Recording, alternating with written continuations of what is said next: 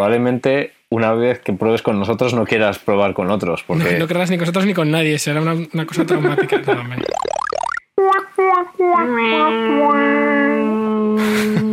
O el sencillo que es... Bueno, pero es que como sé que lo vas a editar, Bienvenido al mundo del podcast.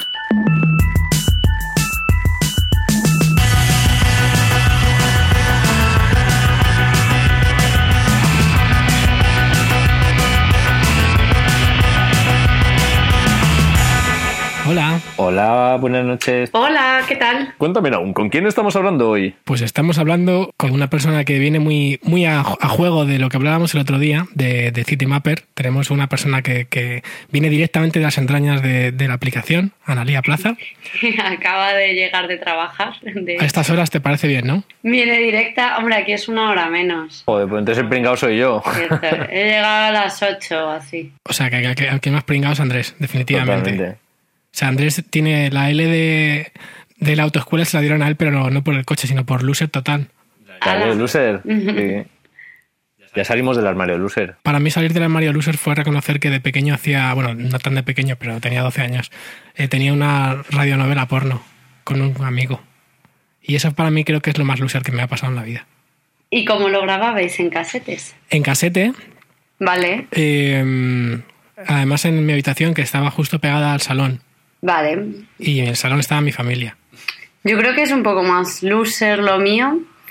Yo, yo hacía programas de radio también, pero como no tenía amigos con los que hacerlo, porque nadie era tan freak como Oh. yo, ponía yo todas las voces, o sea, yo era la, Oh. la periodista, la experta y el ciudadano que pasaba por la calle.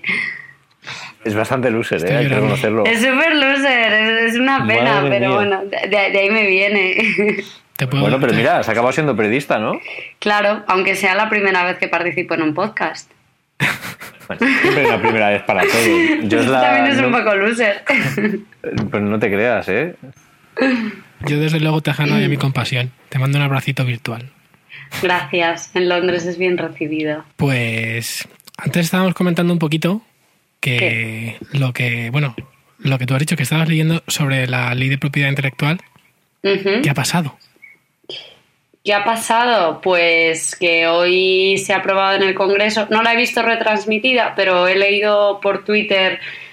Había bastantes frikis enganchados a la web del Congreso eh, viéndola en directo, que creo que es el mejor plan que puedes hacer una tarde de verano en Madrid. O sea, no, no- no se me ocurre nada mejor que engancharme a la web del Congreso y ver una votación en directo. Y, mm, y al parecer ha sido un desastre. Y ahora venía leyendo una pieza en el Huffington Post eh, que se titula Cómo aprobar una ley o cómo aprobar la ley sin conocerla.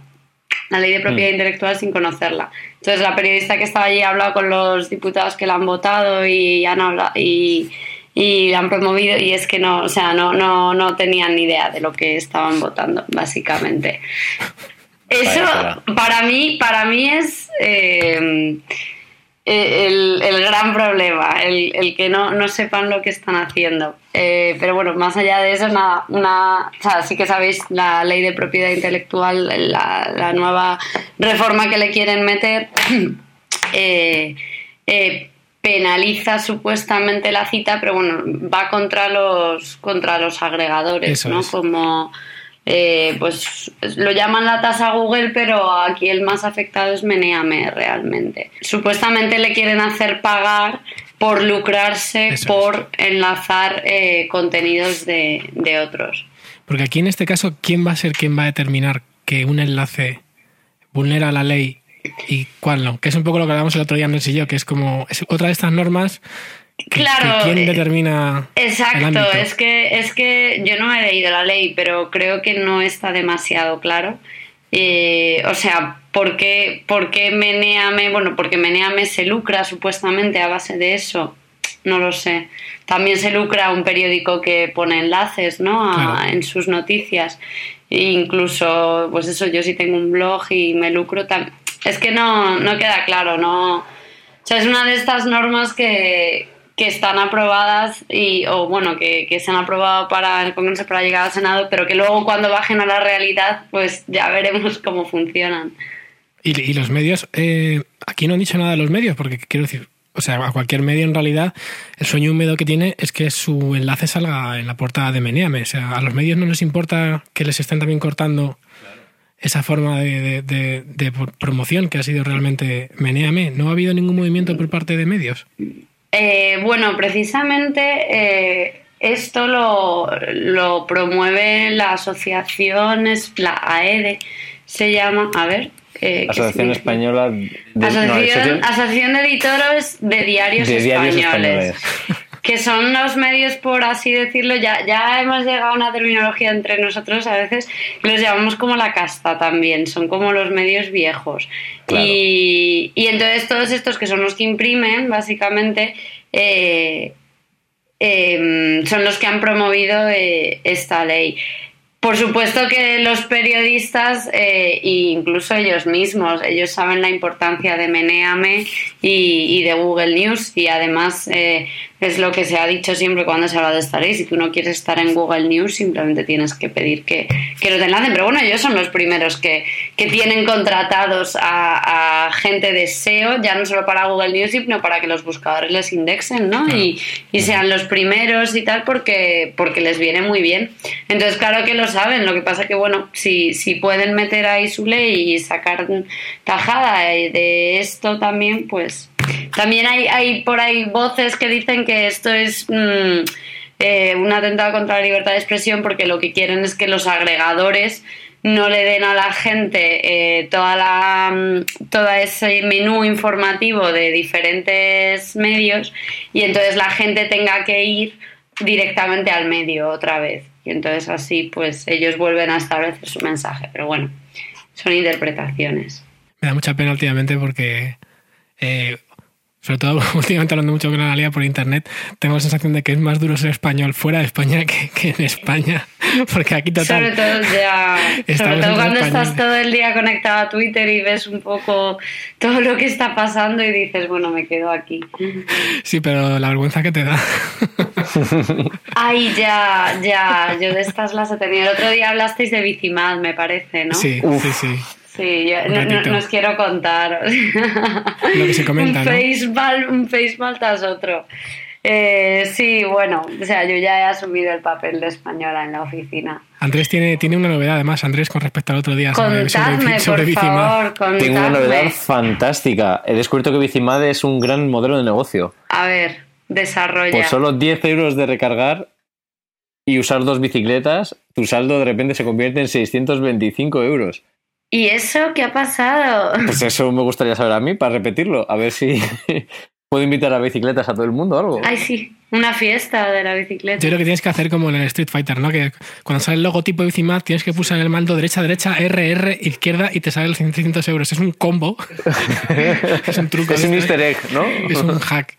Qué fuerte, Es no, seguro que. Es muy fuerte. No, claro, pues ahora lo que tienes que hacer es eso: invitar a todo el mundo a bicicletas de Madrid. O sea, hacer un Tienes día que hacer una fiesta, sí, claro, claro, claro. Sí, sí. En tu cuenta han aparecido 600 euros de repente.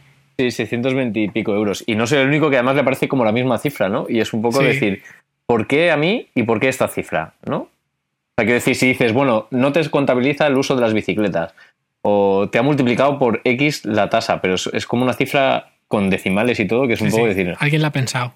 ¿por qué? O sea, yo quiero saber. O sea, en la cabeza de ¿Por qué qué? persona... Yo no ¿Por qué? querría ¿Por qué? saber, ¿Por qué? ¿eh? ¿Por qué? ¿Por yo- qué? ¿Por qué? O sea, quiero decir, si es un error, ¿de dónde sale ese número? Es de conexión el error. Pues hay tantos y tantos. De hecho, me salió un error de conexión en la app. Sí, sí, sí. Vi, vi. También. Y, y dices, ostras, que no sé. Si, si es alguien que lo ha hackeado y ha dicho, voy a recompensar a la gente haciendo que, que- que tenga más dinero en su saldo. El Robin Hood de las bicicletas. se hace ¿no? ¿Por qué? Claro, pero ¿por qué esa cifra? O sea, mm, quiero decir, podías poner 327, por ejemplo, o 2436. ¿Por qué 624,37? Creo que era la cifra exactamente. ¿eh? Vamos a, a chequearlo. No sé, eh, es una cifra que dices, es suficientemente aleatoria, es suficientemente pequeña, pero es bastante, o sea, es, no es mucho, pero es mucho para lo que significa. Eh, yo creo que, que tendrían que sur- surgir ya negocios que acepten pago en, en, En Bicimad. di- di- dinero Bicimad. Y, y también creo que, te- que tendrías que hacer eh, una, eh, una cabanal, en vez de una bacanal, ¿no? Una no cabanal. cabanes, una, una cabanal ciclística. fantástico. Pum. Pues mira, mi saldo es de 624,86, porque con 86 céntimos es imposible tenerlo con el uso habitual de Bicimad. Sí, sí, sí. Entonces dices, ¿a quién se le ha ocurrido?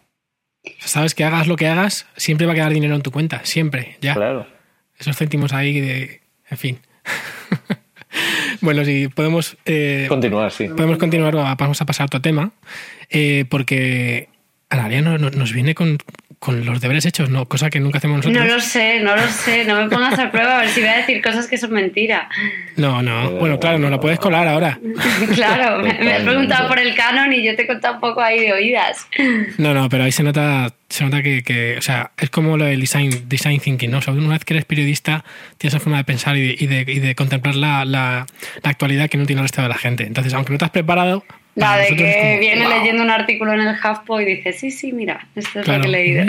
Ya es mucho más de lo que hemos hecho nosotros. Eh, nosotros, Bueno, nosotros- o yo. nosotros nuestra fuente es el Mundo Today. Todo el mundo mejor. lo sabe. Seguro que mejor. De hecho, nues- nuestra fuente es Google. La de todo el mundo. Bueno, ya ni siquiera, yo estoy con DuckDuckGo. ¿En serio? Sí, ¿Y qué tal? pues yo est- estoy muy contento. O sea, llevo usándolo semanas como mi, mi buscador por defecto en el Mac, porque en el iPhone todavía no es posible hacerlo por defecto, pero, pero no he hecho mucho de menos Google. Eh, ¿Qué curioso, ¿eh? cambia realmente? Pues, bueno, lo primero, obviamente, la forma de, de presentar información, la interfaz es un poco diferente, ¿eh? pero, Ajá. pero también está bien, incorpora algunas de las tendencias que, que se han puesto últimamente, por ejemplo, Avatares circulares. Nope, no porque no hay avatares ahí. Pero ya, por ejemplo, salen directamente eh, respuestas específicas. Si haces una búsqueda sobre un personaje, te sale directamente un poco de la biografía y el link a la Wikipedia. Si es una película, probablemente te salga a IMDB, o Rot- Rotten Tomatoes, cosas así, ¿no? Como hace Google. Claro, no sé, son muy parecidos. Es que están. Lo único, pues, que son búsquedas más privadas y sobre todo no te. mm, Digamos que los resultados no están determinados por quién eres, que sabes que Google es lo que hace, ¿no? O sea, Google te enseña las cosas que creen que a ti particularmente, como Andrés Cabanes, Sí. te van a interesar pues, por búsquedas anteriores, por amigos en donde sea, bla, bla, bla. Si estoy Y logueado y tengo las, las cookies. Exactamente. Yo creo que, Sí. sin, que sin loguear también, si te ha pillado la IP o lo que sea, ya, pero bueno, sí. El caso es que el otro pues no, no lo hace.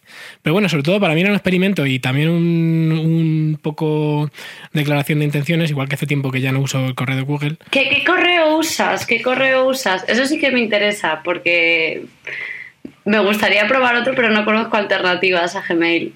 Pues estoy usando Fastmail Ajá. hace ya años y bueno, años, no sé si llegaré a dos años, pero un año y pico sí. Y la verdad es que estoy muy contento. O sea, lo que es a nivel de, de funcionamiento, se nota que es muy rápido, muy fluido. Ajá. El interfaz vía web es muy sencillito, pero me gusta mucho porque me parece que, que Google ya tiene. Google Mail tiene un montón de cosas ya como en pantalla, tienes cosas que muchas ni, no uso, pero no puedo quitar. Por ejemplo, a mí nunca me ha gustado que esté el chat en, en ahí o los links esos que te vienen nunca los uso, no sé.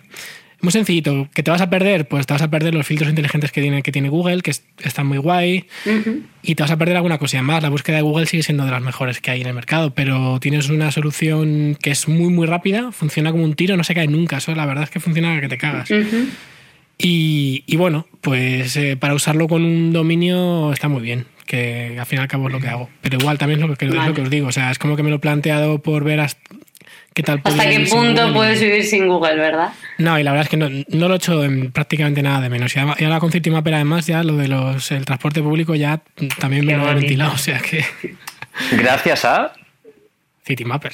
No, Pues, la- claro, Pues ya claro. que hablamos de Citymappers, molaría tener a alguien de Citymappers para hablar un poco de eso. Pues yo tengo- vamos, una chica que conozco de, de internet trabaja. Estaba ahí ¿Sí? en Twitter, la rescatamos y Sí, tal, no sé, le decimos algo.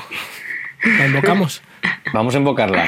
Venga, como hay que hacer un canto, ¿no? Algo así como de la lluvia. Eh, un canto así como de la lluvia, déjame sí, que por- piense. porque es que en Londres llueve mucho. no, Andrés. al contrario, hoy hace un calor. Vaya, La, la, la, Vaya, hombre. liga, la, la, la, liga, la, la, la, la, liga. Un poco así. Oh. madre mía. Madre Lo siento, mía. perdóname. Bueno, ya estoy aquí, ya estoy aquí, no ha hecho falta. Pues. Qué lamentable ha sido esto. Pues vamos a hablar un poquito entonces de. de- de- bueno, has está escribiendo dos artículos, ¿no? Uno era sobre Open Data Yo sobre el Open sí, Data Institute. sí. ¿Qué tal te ha quedado? Este Muy majo. Luego os paso el enlace y os lo leéis. Ese quedó muy mono, el del Open Data Institute. El otro era un poco más, más denso, más, más complejo, eh, pero también quedó muy bien el de cómo abrir un, un portal de datos públicos y que no cierre en seis meses. Ese fue Ah, sí, anterior. ese me acuerdo, sí, sí, me lo leí. Ese fue anterior y luego, pues nada, para ese yo quería hablar con el Open Data Institute, pero me dieron la entrevista para tres semanas más tarde y dije, bueno, pues partimos en dos y, y el otro. Y luego ahora estoy escribiendo uno, lo que pasa es que tampoco lo he terminado, que va de, de wearables, ya te comenté, pero ese está ahí en el horno todavía. ¿Qué tal llevas esa, esa investigación? Eh, es un poco aburrida. Sí. Porque no hay mucho, ¿no? Tampoco. Porque, claro, porque son sectores muy poco sexys, son... Sí. Claro, o sea, ahora mismo tienes, bueno, tienes las pulseritas que, vale, ya están contadas. Tienes los, los smartwatches que hasta que ahora Google no acaba de presentar el suyo, realmente tampoco había gran cosa. Ahora ya empieza a haber cosas chulas, pero siguen siendo muy mínimas. No sé cuántas personas en el mundo tienen el smartwatch de Google, pues, eh, o lo- los que llevan Android, pues muy poca gente porque está recién sacado. Y luego las Google Glass, que por cierto las probé el otro día, no sé si las habéis probado. No. Yo no, pero vamos, vamos. Sé, que- sé que las tiene aquí en Madrid. Sí, ¿Y bueno, por qué no vamos a hacer un... Bueno, perdón. Sigue. Sigue, sigue. ¿un experimento de qué? No, no, hacer un programa con una Google Glass Con una- puesta. Pero es que, bueno, pero vas a parecer, no sé, yo me las probé y parecía subnormal por la oficina, porque es verdad, o sea, es Se que... llamaron ya Glass Hole. No, porque estábamos todos igual. De hecho, yo fui la que menos las usé. Me las puse, dije, a ver. Y como, o sea, básicamente estás como hablando así al aire, ¿no? En plan, ok, Glass, ok, Glass. Y además miras para arriba porque, porque lo tienes ahí arriba el bicho. Eh, pues eso, parecía, parecía imbécil. Entonces, o sea, realmente no, no les veo a día de hoy mucho uso para el consumidor. Entonces, claro, se están probando y se están usando en sectores pues mucho pues eso, mucho menos sexys, ¿no? En, en logística, en, Sí. en temas de seguridad, de, de medicina, de emergencias, etcétera, claro. Y en porno, claro. Eso ya no me he metido a mirarlo, Sí. pero si me dices Ya que hay, ahí ya hay hay. oportunidades de negocio, eh, me meto porque me vendría muy bien para el tema. Entonces, para, para probar las Google Glass, he decidido probarlas haciendo una escena porno.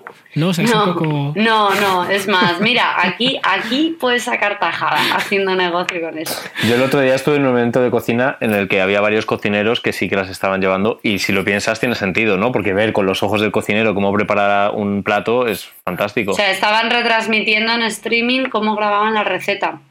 No, yo creo que estaba grabando porque debe estar haciendo eh, algún tipo de documental y se las pone de vez en cuando en los eventos y supongo que también tendrá algún tipo de acuerdo con Google que se las han debido dejar para que se las ponga.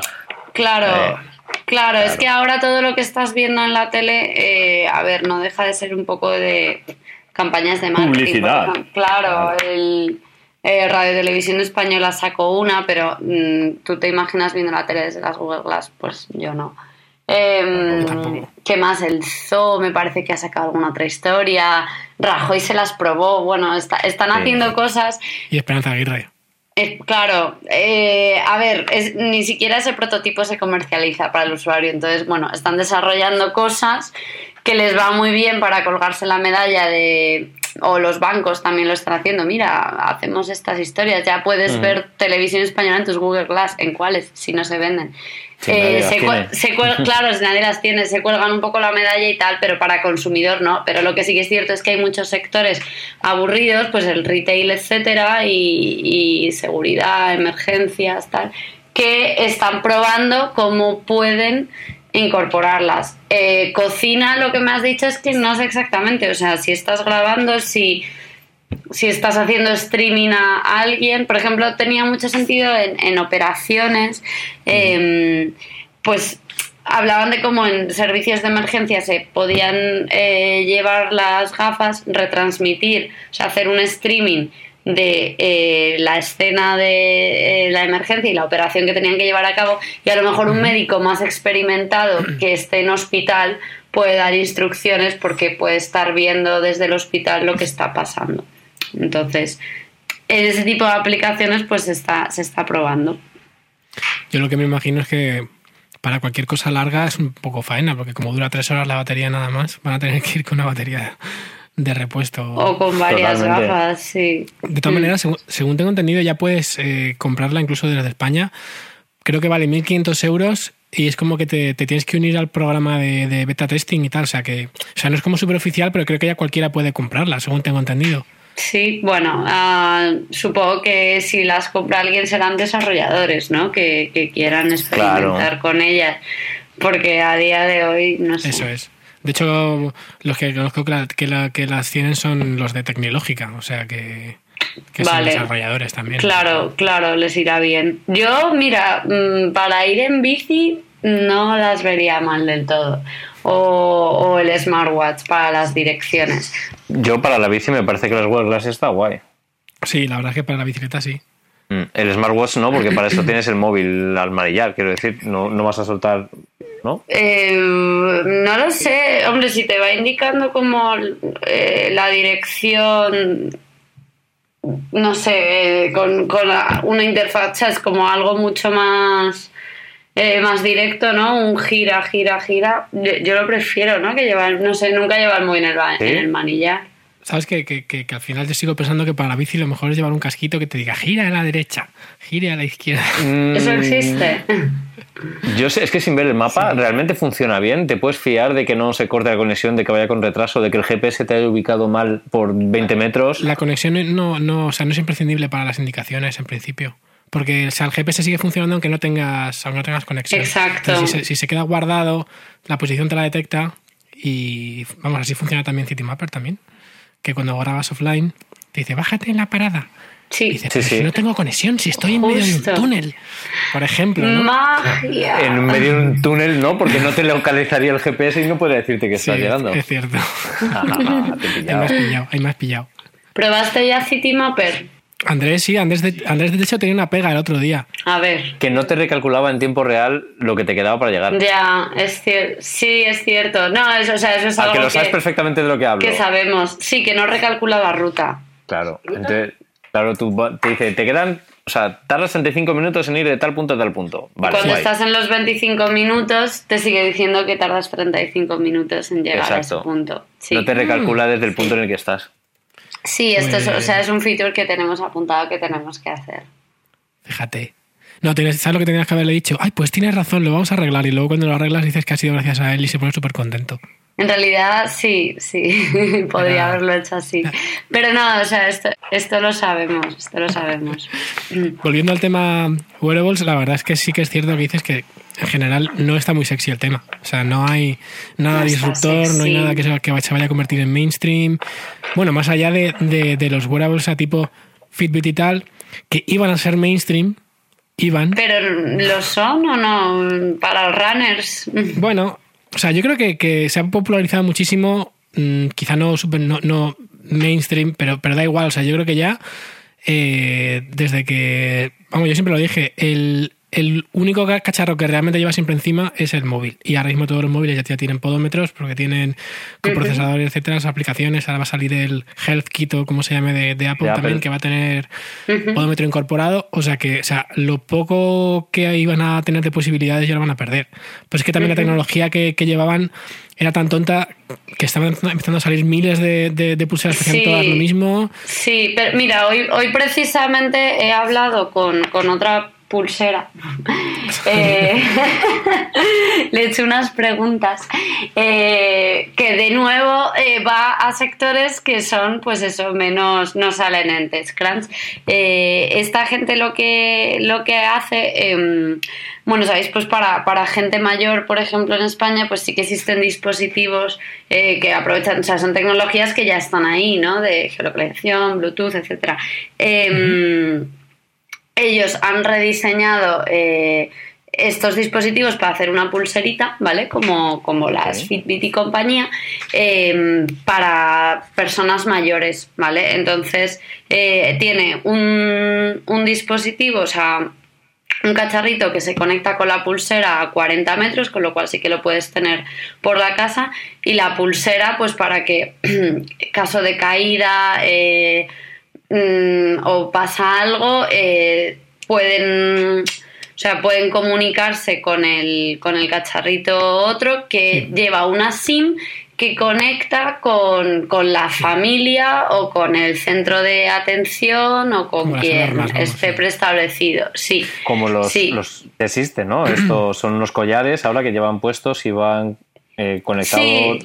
No sé cómo están conectados, por qué tecnología, a un dispositivo que se engancha a la línea de teléfono. De... Claro, lo, que pasa es que yo creo que, la, eso tienen que darles ellos eh, como conscientemente, o sea, tiene que apretar un botón, creo, ¿no? Y a lo mejor lo de la eh, pulsera, no sé cómo tendrá algún tipo de sensores, no sé. Sí, creo que, tiene algún tipo de sensores. Y, pero bueno, sobre todo eh, aquí el cambio eh, estaba en el diseño, ¿vale? Porque lo que me hablaba el, el, director de la empresa es que esos, esos collares, dices, son muy estigmáticos, ¿vale? O sea, de de la persona que lo lleva sabe que lo está llevando, son como muy em, botones grandes, etcétera. En cambio la pulsera, de hecho si te metes, vamos, eh, en la página web, la foto que tienen, que es pues como foto de stock, em, es de una corredora, es decir, es como una Fitbit normal y corriente, ¿vale? Pero lo, curioso de este caso, por ejemplo, era que, en España se utilizaba o lo, estaban, porque lo comercializan a través de operadoras, ¿vale? Porque como lleva una SIM, lo tienen que comercializar con operadoras. Eh, y luego también a través de, otras empresas, pues véase... Eh, em, pues eso, centros de, personas mayores, etcétera. Eh, eso en España, pero era curioso como en otros mercados se le daban usos totalmente diferentes. Me contaba que en Sudáfrica eh, lo estaban utilizando ciertas familias para los críos, porque querían tener controlados, pues si sale, por ejemplo, del colegio o de la zona de control, pues yo saberlo. Que en Sudamérica lo utilizaban ciertas personas eh, para temas de seguridad también, de gente normal, pero como hay problemas de seguridad en las calles, pues les interesa llevar algo de eso por si les pasa algo para poder avisar a su familia para que su familia pueda estar tranquila. Y, eso, la diferencia de este wearable con, con los cacharros que ya existen para gente mayor es el diseño y con las Fitbit y mm. compañías el uso que, que se le da y las tecnologías son sencillas en realidad. Qué bueno. Pues sí, este está, está, interesante. Es interesante, ya te digo, no, no, lo verás en TechCrunch, pero, pero, pero bueno, tenía, tenía su, su aquel. ¿Y has llegado a probar alguno de, los smartwatches o yo qué sé, alguno de esos que hay con Android? Sí, tenemos, en la oficina tenemos el que, el primero que salió con Android, ¿cuál era? Eh, el que presentó... Samsung. Eh, ¿Era Samsung o era Motorola? Eh, Motorola, sí, puede ser el de Motorola, sí. Creo que fue, que es el de Motorola. Bueno, lo, lo dieron, me parece, que, mm, que, lo regalaron en la conferencia de... Ah, sí, exacto. Sí, sí. sí, Entonces el, el, desarrollador de CityMapper para, para Android pues lo trajo. Porque nosotros mm, hemos metido, eh, hemos desarrollado ya para Android Wear, ¿vale? Entonces eh, lo trajimos para probarlo y la verdad es que es súper bonito. O sea, yo, lo llevaría, ¿eh? es verdad. Yo, Sí, sí, sí, no, es que es bonito, o sea, es bonito, no es... Yo, a ver, he visto dos smartwatches en mi vida, el Pibe y este, y el Pibe que es un cacharrito de plástico y, y este, este es, bonito, de verdad. Y por ejemplo, yo vi las notificaciones de Citymapper y me parecía algo bastante chulo, porque solo te envía una notificación si tu línea de metro está rota, ¿vale? O sea, tampoco te está mm. spameando ni nada. Eh, y no sé, se, veía bastante chulo. O sea, no lo he probado en mi día a día, pero me parecía chulo. El hecho de que tú lo lleves significa, o sea, que lo podrías llevar significa bastante. Hoy precisamente estaba escuchando además en un podcast una cosa que me pareció curiosa y es la crítica, problema, dilema de que los diseños, de, por lo menos hasta ahora, los smartwatches dicen que tienen un diseño predominantemente masculino. Que es curioso porque, claro, supuestamente el diseño siempre de reloj masculino es grandote, ¿no? Entonces decían que. Pero, pero no es una cuestión es. de masculinidad, sino de necesidades, ¿no? En este caso sí, o sea, en este Más caso responde a una, sí. necesidad porque la pantalla tiene que ser grande. Pero claro, entonces, ¿qué pasa? Es que, a ver, que- quizá, quizá mm, el tema aquí es que yo, por ejemplo, nunca he llevado reloj o no llevo reloj. Entonces, a lo mejor no pienso en ello tanto como un complemento. Sino como algo que me puede ser útil realmente. Claro, mm, claro. En el caso de un smartwatch. No lo Siempre he sé. preguntado lo de por qué, por qué los relojes pequeños para, para mujeres, ¿por qué pequeños? No sé. Y las gafas de sol muy grandes. Sí. Y los bolsos muy- Muy grandes también. A veces muy o muy pequeños. No hay término medio. Y Los bolsos gigantes. Los, no, los, los bolsos cuanto más grande mejor. Ahí sí que estoy ¿Qué pasa con los complementos de, de chica? Tienen que ser o muy grandes o muy pequeños. Muy pequeños. No pueden ser un tamaño normal, medio, Ya, funcionales. verdad es que sí. ¿Por qué? ¿Por qué? No, fun- ¿Por qué? ¿Por qué? funcionales muy grandes, muy grandes, que tienen que caber muchas cosas. Bueno, pero funcional, funcional, que sea muy grande, o sea, es práctico porque caben muchas cosas, pero no es práctico porque abulta mucho espacio y Lo pesa mejor mucho. es el bolso de Mary Poppins, yo siempre lo he dicho. Hombre, claro, nos ha jodido. Tamaño medio, pero luego metes la mano y cabe ahí, yo qué sé, un ejército. Yo para eso quiero un Doraemon en mi vida. Ahí, vale, vale, vale. claro. Yo, yo lo Sí, que sí, quiero sí. es un, un Doraemon al que llevarme de paseo y que saque todo el rato todo lo que necesite. Eso es más fácil, claro. Claro. Te voy a hacer una pregunta sincera. Tú que nunca Vale. has usado un reloj y estás ahora experimentando con, con un smartwatch, eh, ¿realmente le ves utilidad? Tiempo. A ver, eh, sí que llevaba reloj hasta que tenía como 12 años, o sea, hasta que tuve un móvil, sí que llevaba reloj, ¿vale? Bien, Eh, eh, este, es, este es mi planteamiento. Yo tenía reloj hasta que tuve un móvil. En el momento que tuve un Exacto. móvil dejé de llevar reloj y estoy muy feliz y muy contento de no tener que llevar nada adherido a mi, a mi muñeca. A mí lo que me pasaba con el reloj es que como todo en esta vida lo perdía. O sea, tuve como 10 relojes y los 10 los perdí. Y, Wow. y el tema del móvil, vale, lo que pasa es que yo noto que el móvil, o sea, eh, no deja de ser un poco incómodo en realidad. Eh, Sí. Para consultar ciertas cosas importantes tienes que sacarlo. Es un poco un incordio a veces. Entonces, ciertas notificaciones que creo de hecho que las apps que están eh, desarrollando para Android Wear eh, van mucho, o sea, si en el móvil una aplicación tiene que ir al grano, ¿vale? Tiene que tener una funcionalidad muy concreta. En el smartwatch ya no te quiero ni contar porque es muchísimo más pequeño. Entonces, todas las aplicaciones, por ejemplo, ya te digo, en Citymapper es una funcionalidad muy concreta, la de, oye, eh, tu línea de metro está rota hoy, eh, que es algo que en Londres pasa bastante, ¿no? Que, que- que hay interrupciones de servicio. Pues te avisará de eso. O sea, la, la idea de, de la funciona- las funcionalidades del smartwatch, yo creo que bien pensadas son eso, el algo muy, muy, muy, muy útil que realmente necesites, ¿sabes? Pero, claro, el, te- el tema es que una notificación como esta, ¿no? Que tu línea de metro se ha roto. La puedes en en el claro, móvil. o sea, la puedes ver en el móvil cuando te, te levantas y típico que miras y a lo mejor ya te sale ahí, ya lo sabes, ¿no? Como que. Claro, pero si te es- evitas tener que mirar porque sabes que lo más importante va a llegarte al, al smartwatch, ¿no? O sea, al, fin, al final todo es, es, un- es un poco eso, ¿no? ¿no? No lo sé, no lo sé. Yo ya te digo que, que habiéndolo visto, o sea, creo que nunca me había planteado el tema de los wearables, no, no había reflexionado sobre ello, pero este cacharro lo vi y dije, oye, pues... Pues me, me parece que tendría sentido integrarlo en mi vida Sí. en algún momento. ¿sabes? Sí, yo creo que el, problema de todo esto es un poco como pasaba con el, con el iPad antes de que saliera, ¿no? Todo el mundo decía, ¿para qué quiero un iPhone grande, no? Si ya tengo un iPhone. Mm, Pero sí. luego lo cierto es que una vez que lo usas, eh, descubres por qué te gusta, ¿no? Y es Claro. difícil saber por qué te, gusta o no te gusta un smartwatch cuando no, lo- no lo hemos probado nadie. Claro. Ahora, eh, que, que sois- que somos conscientes de, de varios de los retos a la hora de, de diseñar un smartwatch que funcione, pues sí, o sea, yo creo que es una movida bastante grande. Hombre, lo es, lo es.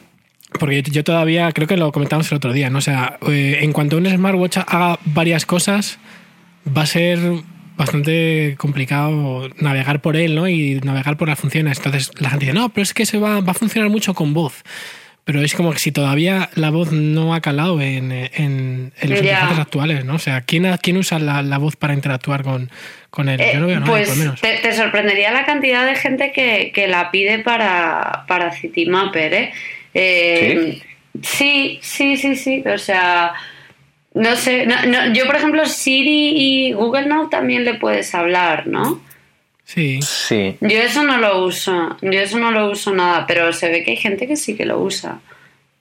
Yo lo uso el Siri solamente para dos cosas, que ya, ya las, las comenté por aquí, que es una es eh, recordatorios, eh, que me, parece súper práctico sacar el móvil y decir, recuérdame esta tarde a las 5 que vaya a comprar leche, por ejemplo, y ya está, ¿sabes? Como me parece mucho más cómodo que sacarlo. Sobre todo cuando estás en medio de algo, me, ahorra mucho tiempo. Y luego también, pues, eh, ponme, ponme la alarma a tal hora, cosas así, pero generalmente para, para nada más claro, pero si tú imagínate, pongamos el ejemplo que has dicho antes, vas en bici. ¿Qué es mejor, tener un casco puesto y decirle a Siri llama a fulanito o mm, gritarle a tu... El reloj. O sea, mirar el reloj, quitarlo del manillar y decirle llama a fulanito. Kit, te necesito. Yo creo que ese es el único smartwatch que realmente queremos.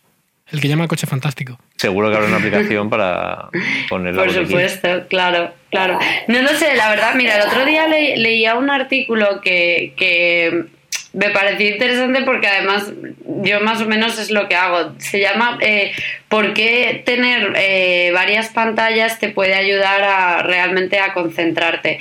Y hablaba un poco de eso, de cómo al final yo en mi, mira, yo en mi puesto de trabajo, yo no sé vosotros, pero yo tengo el portátil, la pantalla grande, el móvil. Y porque no me llevo el iPad a la oficina, que lo podría tener por ahí también.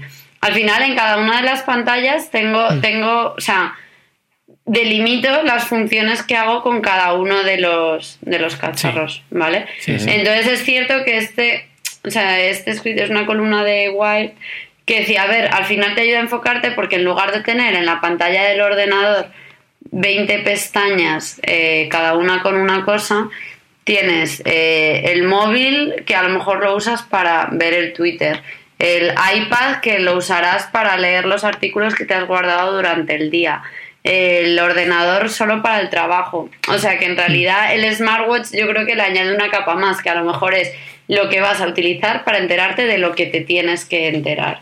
¿Vale? Y, batería que cargar.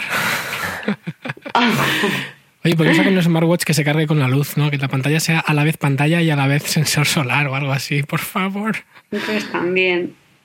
Yo, yo, yo, eso que dices me pasa un poco parecido, pero yo sufro con el teléfono móvil. ¿Por qué sufres? Porque me distrae mucho. Ay, ya, pues apaga las notificaciones. No, no, las, no tengo notificaciones en el teléfono más allá de llamadas o mensajes.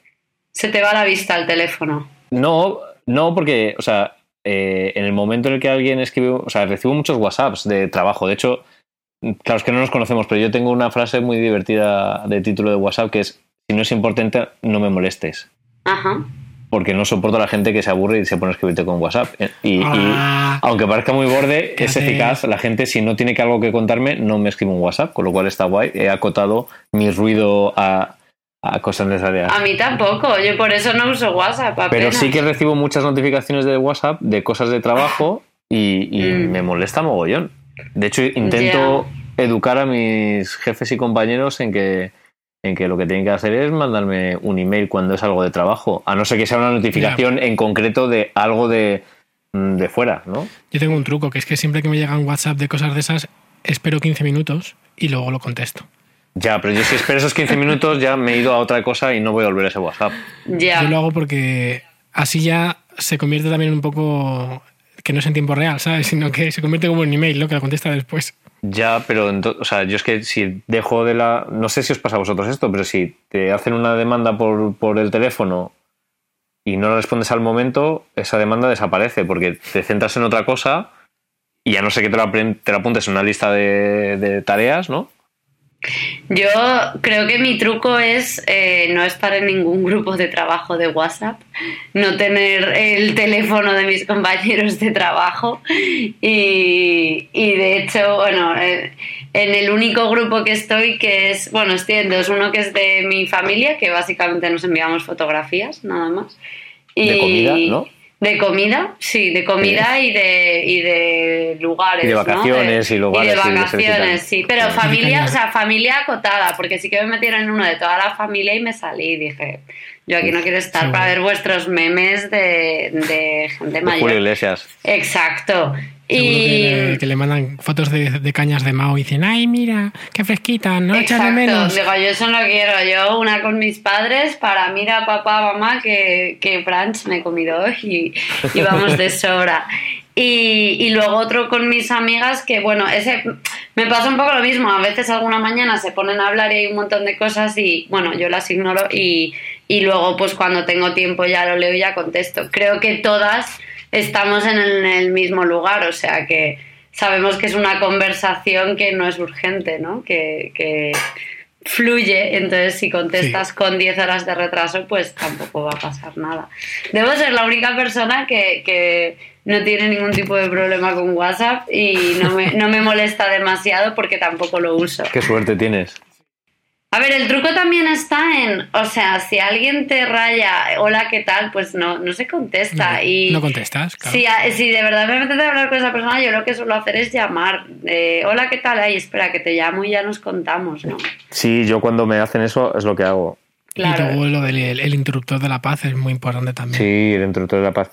Si nos escucharon sabrías que es, uno de nuestras mm, nuestros memes ¿no? recurrentes. Sí, Ajá. es el interruptor de la paz es confi- configurar el teléfono para que cuando pones el interruptor de silencio, o sea, no, ni siquiera vibre ni nada, o sea, se, se quede como Sí. en silencio total. Y, Muerto. y es maravilloso porque cuando alguien te empieza a dar abrazar por WhatsApp de eso que te manda 20 mensajes seguidos, aunque tú no contestes, tal y como viene configurado el teléfono, aunque lo pongas en silencio, sigue vibrando. Y Mm. yo ahí lo quería estampar contra la pared del teléfono, literalmente. Entonces un día dije, fuera. ¿Qué teléfono hace eso? El iPhone por El lo iPhone. menos, el Android El no sé. iPhone, no- pero yo, yo el iPhone lo tengo y lo tengo en silencio todo el rato. Eh, pero ni siquiera te vibra tampoco. No, no me vibra, lo tengo quitado. Pero lo has quitado tú, quiero decir. O sea, Supongo, no lo sé, creo que es lo primero que hice, sí. por defecto, es cuando está normal, vibra y suena, y cuando pones el interruptor solo, solo vibra, ¿no? Que supuestamente es como modo reunión o lo que tú quieras. Ujú. Pero lo que mola es eso, es tener un modo que sea completamente silencio. Totalmente si no silencio. Sí, sí, yo, yo eso lo, lo tengo hecho, me parece. Como los Nokia, ¿no, no os acordáis? Los Nokia tenían, Tenían esas variedades, modos. sí, tenían... Era fantástico eso. Sí. Me, me gusta todavía muchísimo. Eso y, y lo que, por Dios que saquen que vuelva a salir ya, una cosa que me encantaba de los Nokia era eso, que mandabas un mensaje y si no había co- con, eh, cobertura, se enviaba cuando había Solo. cobertura. Que no sé por qué esa función todavía no la Sí. es cierto, no me acordaba de eso. Joder, era, era fantástico. Bueno, eso y que, se- y que sonara la alarma aunque estuviera apagado. Eso es. Eso sí que era bueno, porque no sé si se ha pasado alguna noche que ves la ba- batería que está ahí a punto de morir y te acuestas un poco con el mierda. Y si se apaga Sí. y no suena, y si se apaga y no suena, y si se apaga y no suena. Yo cuando hago eso lo, lo acabo cargando. Está dejando enchufado por la noche. Sé que no se debe, pero... ¿Por qué no? Porque no se debe. ¿Por qué? ¿Por qué no se debe, Andrés? Pues porque no quiero tener un cacharro conectado que no hace falta que esté conectado to- tantas horas. Ah, yo es que lo tengo puesto en el despertador. Yo es que lo tengo conectado todo el día, en Ah, realidad. claro. Es que va. Está tan viejito ya el pobre que. Bueno, he dicho, no he dicho que no se debe. Yo es que en realidad tengo un problema. Yo las cosas que... Tener cosas enchufadas que no tienen por qué estar enchufadas. Quiero decir, es como... Cuéntanos, ¿para, Andrés. ¿Para qué? Ese es el Me, grupo de. me estoy, me estoy... Mira, ahora mismo me voy, a, me quitando, en el ¿no? diván. Me, estoy- me voy a tumbar en el diván en plan rollo de... Mismo Andrés está, poniendo sus zapatillas en mi sofá color No lo estoy haciendo. Estoy dejando los pies fuera para no mancharlo. Me he tumbado, ¿eh? como si estuviera en un diván de un psicoanalista. ¿Has visto la, la, la almohada en la que tienes la cabeza? Sí.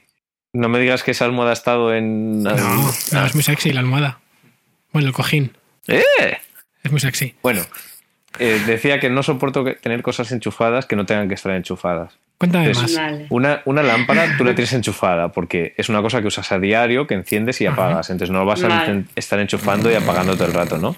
Pero un teléfono móvil, su propio nombre indica que es una cosa que es móvil, no tiene que estar enchufada a un cable. Entonces tenerlo más de las horas necesarias, a no ser que sea una base, un soporte como un despertador o algo así, es como, no, no es su misión, no tiene que estar enchufado más allá de estar cargándose Eh. o estar usándose para una, una base. Andrés. para- ¿qué? ¿Cómo era la relación con tu familia? Eh, Vale, ya. Bueno, lo siento. Son 60 euros eh, por este ratito. Joder, que caro me ha salido venir a tu casa a grabar el programa, aún. Madre mía. Bueno, si os parece, podemos cambiar de tema. ¿Cómo, lo- cómo lo veis? Bien, sí, porque esto ha sido ya un poco absurdo. Hemos empezado diciendo que era un tema poco sexy, nos, nos hemos tirado un buen ratete. Aunque luego hemos acabado desbarrando, para- como suele ser usual. ¿Qué más tenéis en vuestro esquema? Eh, bueno, Open Data. ¿No vais a contar nada vosotros? No, de hecho, no vamos a callar a partir de ahora y hablas solamente solo tú todo el rato. De hecho, la gracia del programa es que invitamos a gente para que hable y así ahorrar nosotros tener que hablar Claro. tanto tiempo. Pues, pues es una buena idea. O sea, yo si tuviera un podcast también lo haría así. Em, Claro, No creo, no creo. No lo sé. Lo que mola es rajar.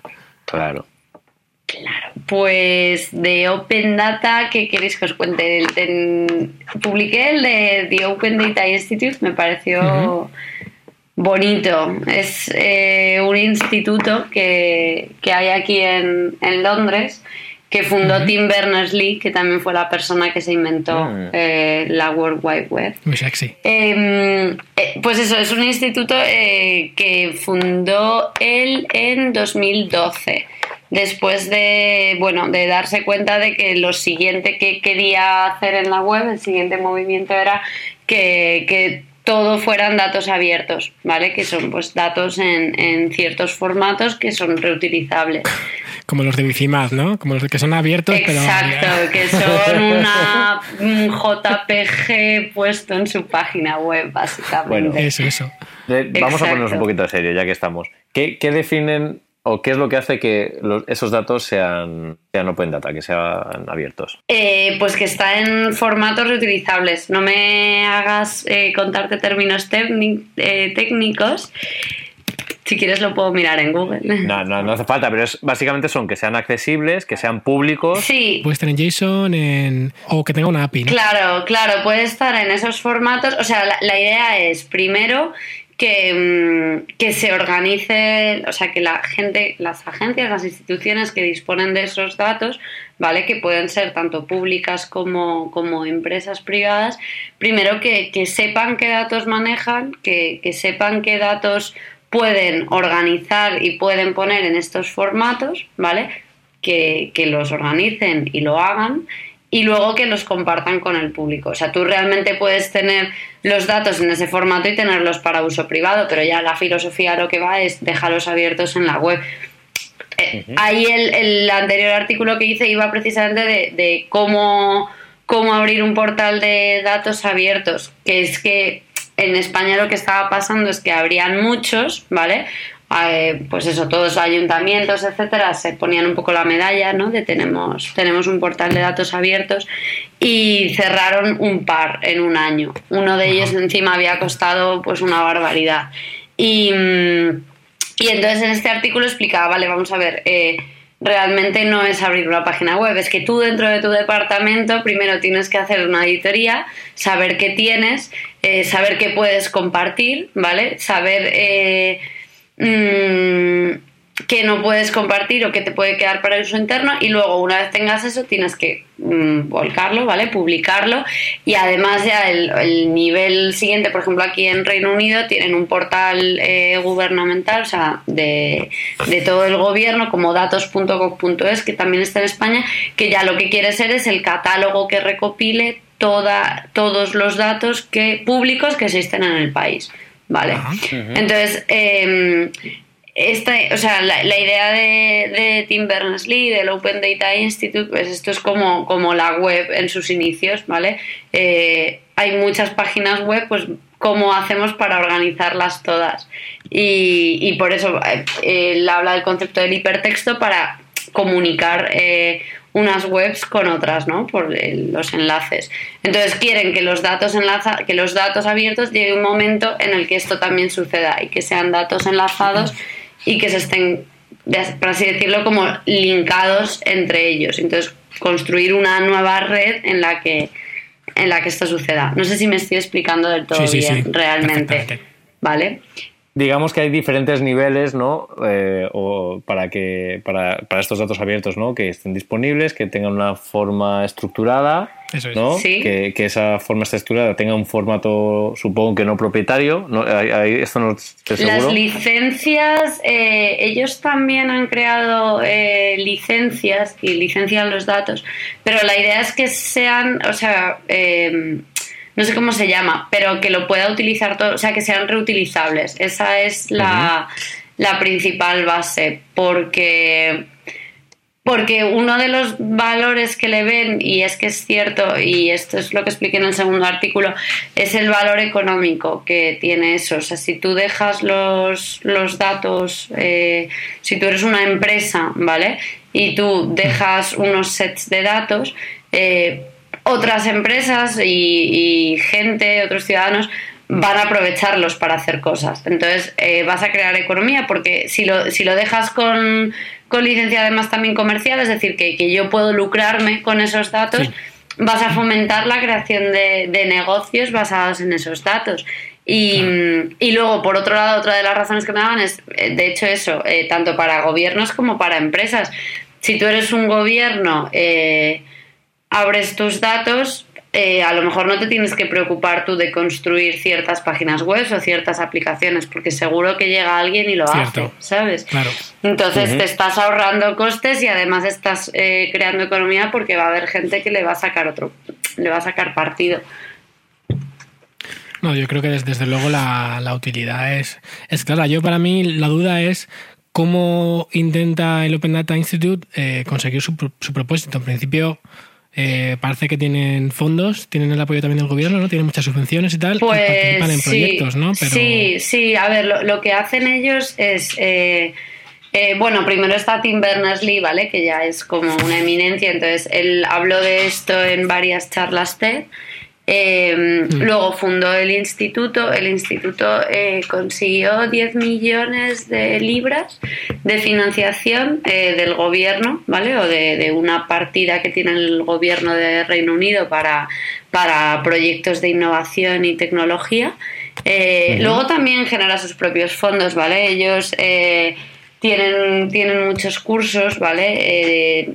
Tienen cursos que son tanto abiertos a los que puede ir todo el mundo y son gratuitos y luego además cuelgan todo el material en internet y además ellos hacen formación pues precisamente eso para, para empresas, para departamentos públicos, no solo de Reino Unido sino de todo el mundo que, quieran eh, abrir sus datos. Entonces les explican cómo hacerlo.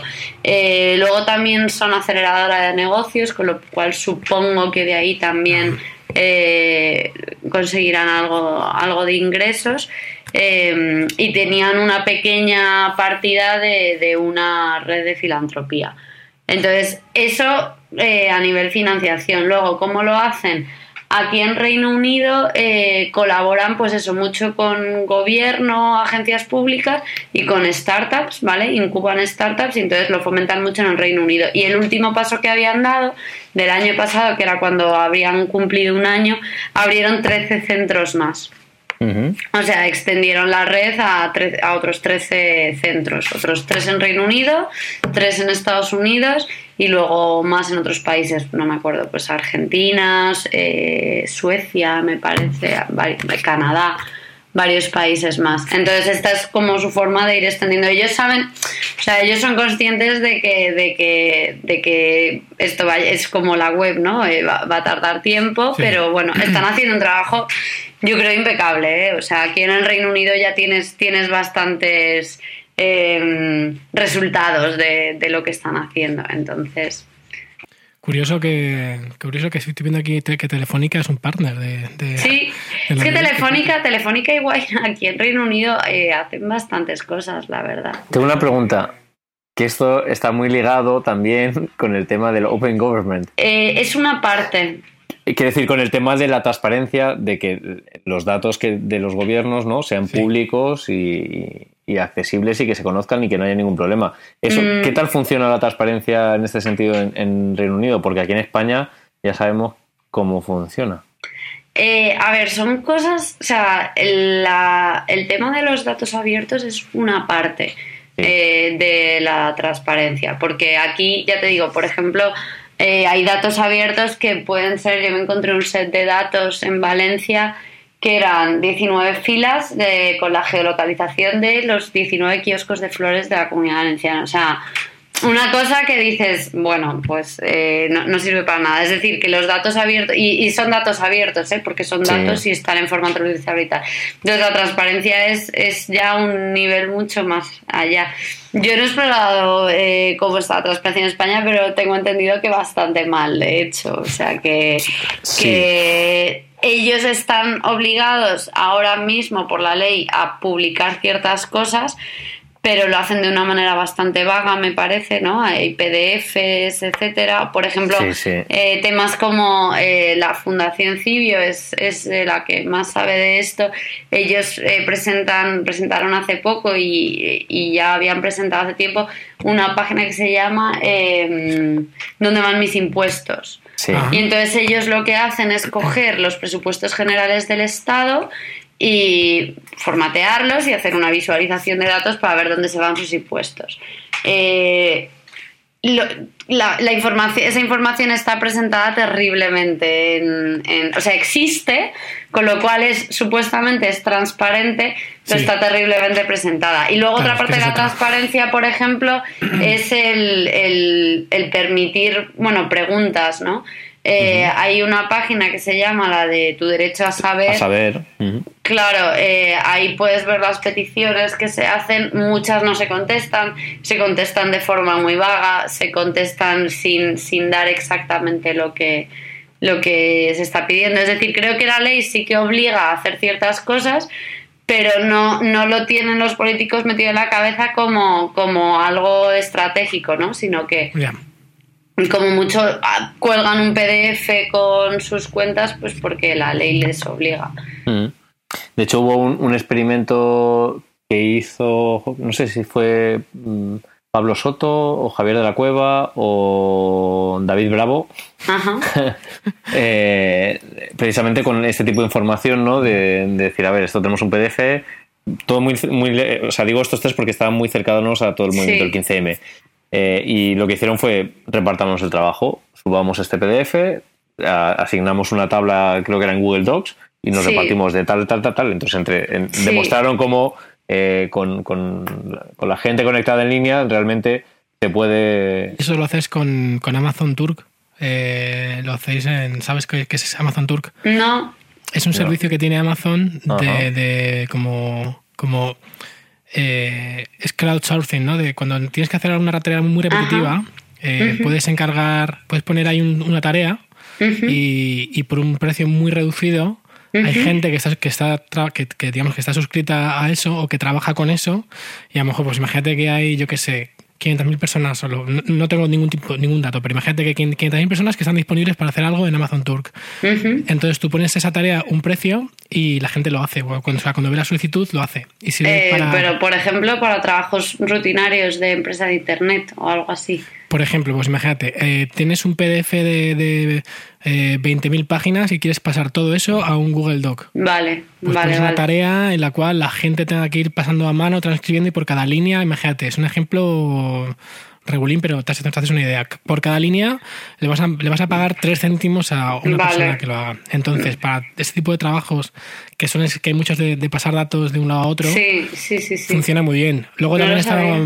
Esto es Amazon Turk, pero luego también ha habido proyectos nacionales que han hecho cosas parecidas, ¿no? De, de, datos que, bueno, aquí tenemos, joder, la verdad es que nos quejamos un poco, pero aquí tenemos una de las mejores empresas del sector, que es Visuality, ¿no? Y, y, CartoDB.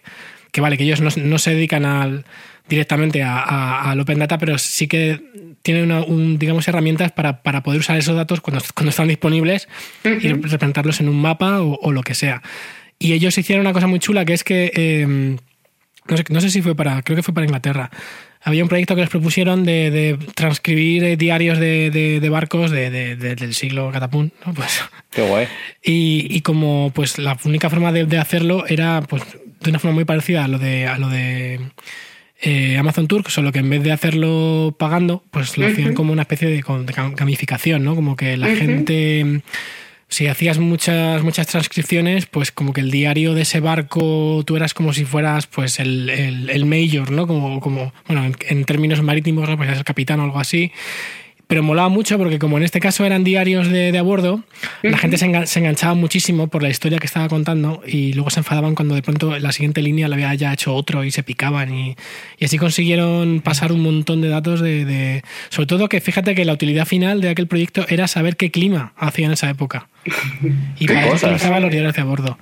Pero que es curioso, ¿no? Como que a veces también o sea, está la, la, posibilidad de si el OpenData no está disponible por los medios eh, oficiales, a veces la opción es... El crowdsourcing, sí. Hombre, yo, aquí estoy... Eh, he conocido más de cerca OpenStreetMap, por ejemplo, que, que, creo que también es uno de los mejores ejemplos de, de, open source datos y, y crowdsourcing. Y de hecho es ahora el aniversario, quiero acercarme porque cumplen 10 años y, son de Reino Unido y lo celebrarán aquí en Londres. Y eso es lo mismo, o sea, es eh, comunidades muy fuertes eh, editando datos. De hecho, yo, por ejemplo, me, acuerdo que hice un artículo también de, un tema que me pareció muy bonito, eh, como en los sucedió en, el terremoto de Haití y luego en el de Filipinas, ¿vale? Eh, ¿Qué sucede? Que los mapas de Google, por ejemplo, eh, no tienen mm, mucho nivel de detalle o no tenían en ese momento mucho nivel de detalle.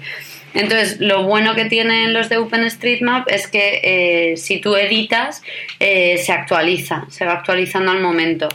Entonces, se organizaron por todo el mundo eh, comunidades de OpenStreetMap, ¿vale? Porque además es una comunidad que es es muy fuerte, ¿vale? no, yo no conozco la de Wikipedia, no sé si la comunidad de Wikipedia es muy fuerte, pero los de OpenStreetMap son, son comunidades muy fuertes.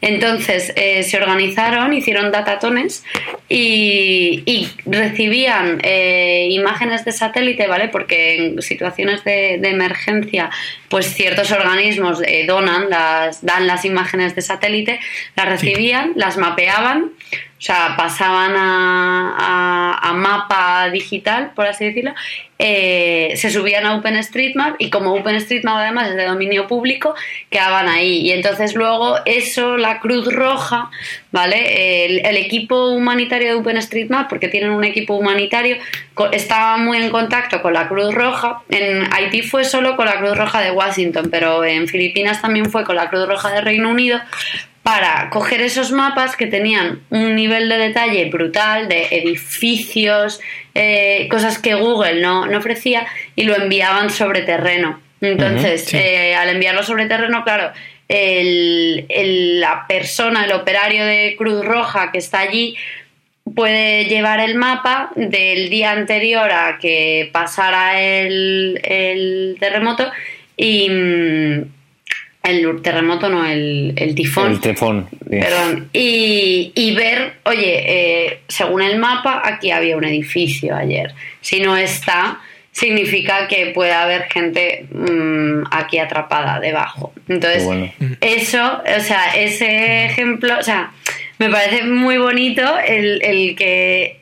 Esta, o sea, fíjate cómo de fuerte es la comunidad que hay una catástrofe, hay un equipo que ya se encarga de coordinar eso y hay por todo el mundo grupos de esa comunidad que están cogiendo un fin de semana, organizándose todo o incluso desde sus casas y dedicándose a, editar todas las imágenes de satélite de una zona para, enviarlas a bueno, a Cruz Roja y para que Cruz Roja pues ya distribuya esos mapas como, como mejor les Como considere. Mm. Sí, sí, sí, es brutal. A, mí OpenStreetMap es uno de esos proyectos que, o sea, me tiene enamorada ahora mismo. Además, en, en CityMapper, por ejemplo, también lo usamos para, para las direcciones andando y, y yo...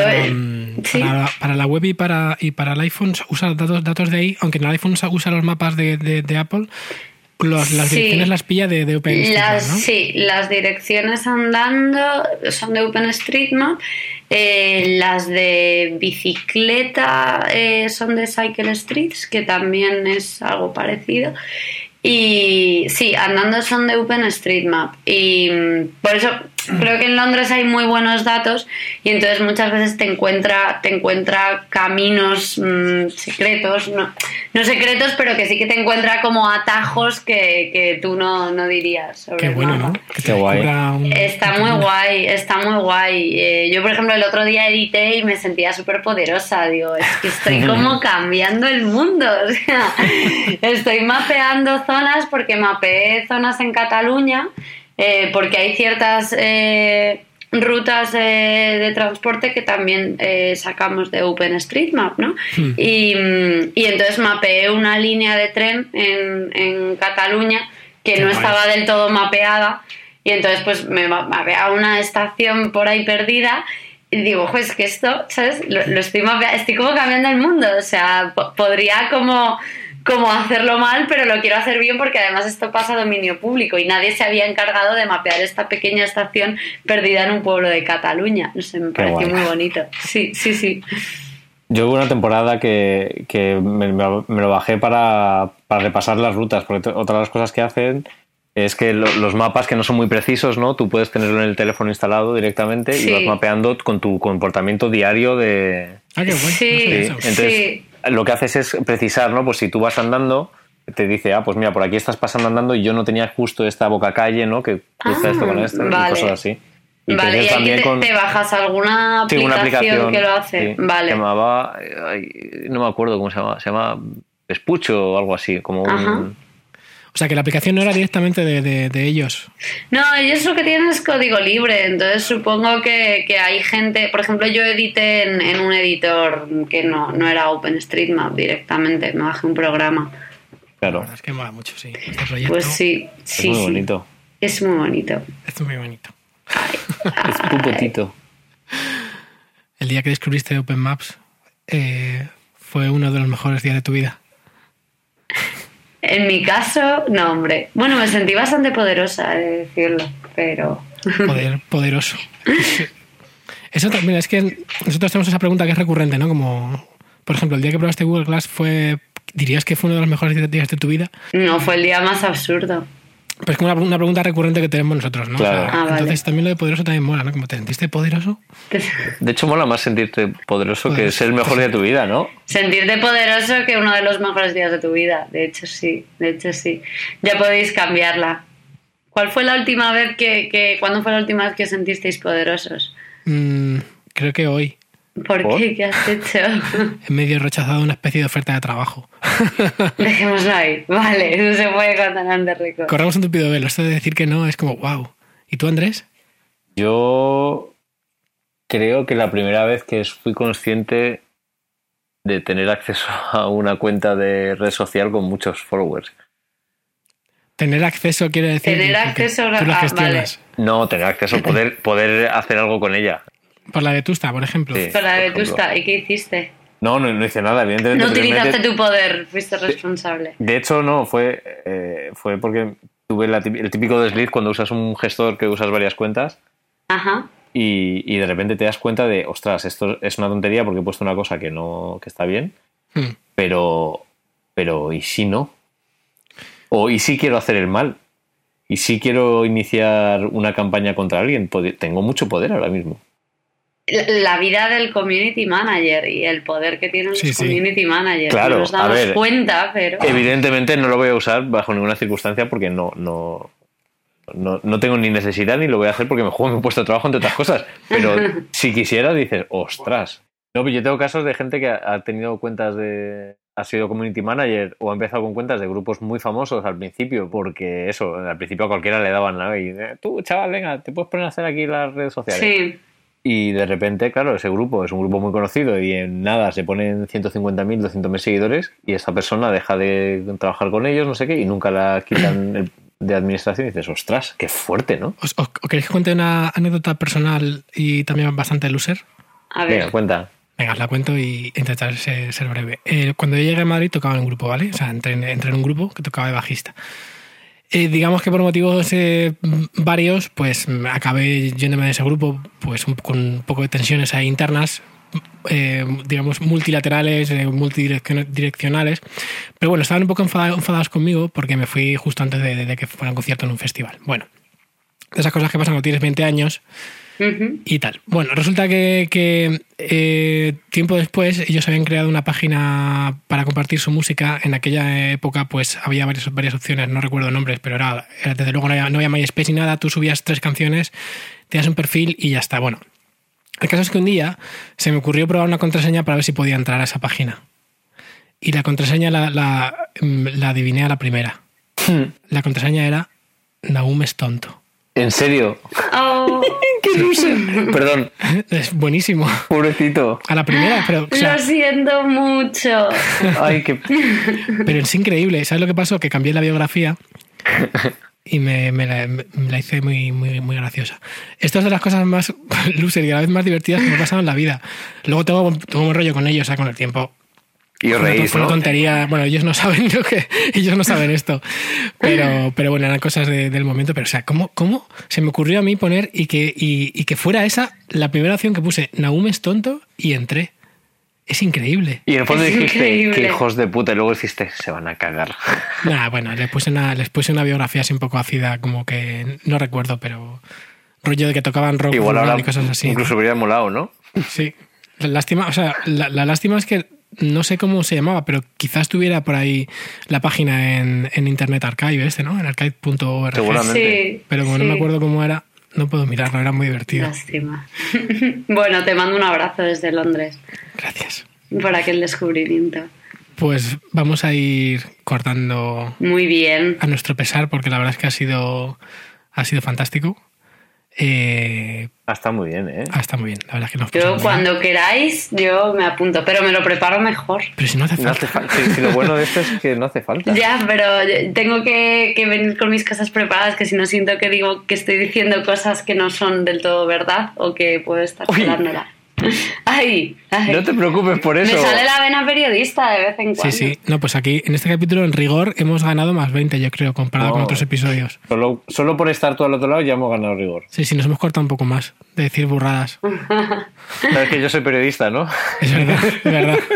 También. Oye, qué bien. Andrés es periodista, pero, pero de- Bueno. después de verse el agua de los floreros trabajando con grupos de rock and roll, perdió todo rigor periodístico. Puedo hacer periodismo gonzo. Claro. De hecho, de hecho no estudié periodismo. Yo, yo iba, era comunicólogo, pero ejercí de periodismo. Comunicólogo suena fatal y lo sabes. Comunicólogo es horrible. fatal. ¿Pero qué quieres que haga? Es como se dice. Es como se dice, sí. Yo creo que eso suena, suena como a lo que podría ser, por ejemplo, Ana Obregón, comunicóloga, ¿no?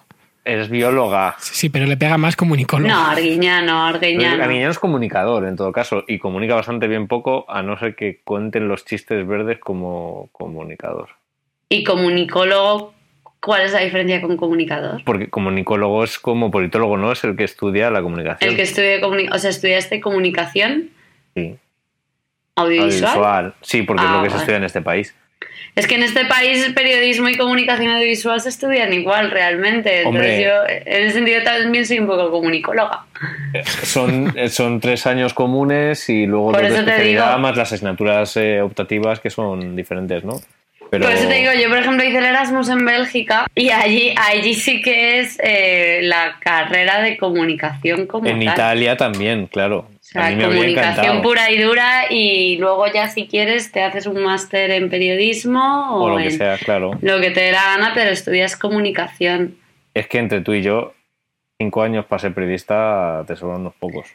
Bueno, a mí me habían sobrado todos, quiero decir, o sea, no, no sé por qué seguí, pues por hacer algo por las tardes, pero realmente ya, es que es verdad, o sea, lo, lo mejor que me dio la carrera fue eh, tener mucho tiempo libre y, y luego el Erasmus, que en Bélgica pues sí que se estudiaba Vale. comunicación. Claro. Y te aprendiste todas las marcas de cerveza de, de Bélgica, De Bélgica. Que no veas, no veas el, el- el poder que me da eso también. Aquí en? Londres, claro, aquí en Londres cuando vamos a tomar cerveza y digo, chicos, no os pidáis estas pintas, pedid cerveza belga, que está mejor. Luego me echan la bronca porque, porque está, tiene demasiados grados y se ponen borrachos rápido. Y te ganan unas, claro. A mí me encanta la cerveza belga. Pues, ¿sabes lo que me dio a mí la carrera? El que Un poder increíble para jugar al trivial. Estudias un poquito de todo, claro. Estudias literatura, estudias historia, estudias mm, filosofía, estudias Entonces al final vas al trivial súper preparado. Claro. Ya, bueno, pues ahí estamos con nuestros poderes. por eso nunca juego con, con Andrés al trivial. Solo juego al cinquillo y al mentiroso. Y a la brisca. Eso, eso no. ¿Qué? Bueno, chicos, Pues nada, ha sido un placer. Muchas gracias por pues nada, acompañarnos. un placer a vosotros por dejarme acompañaros. A ti. Hasta Ay, luego. ay, hasta luego. Adiós, Chao. chao.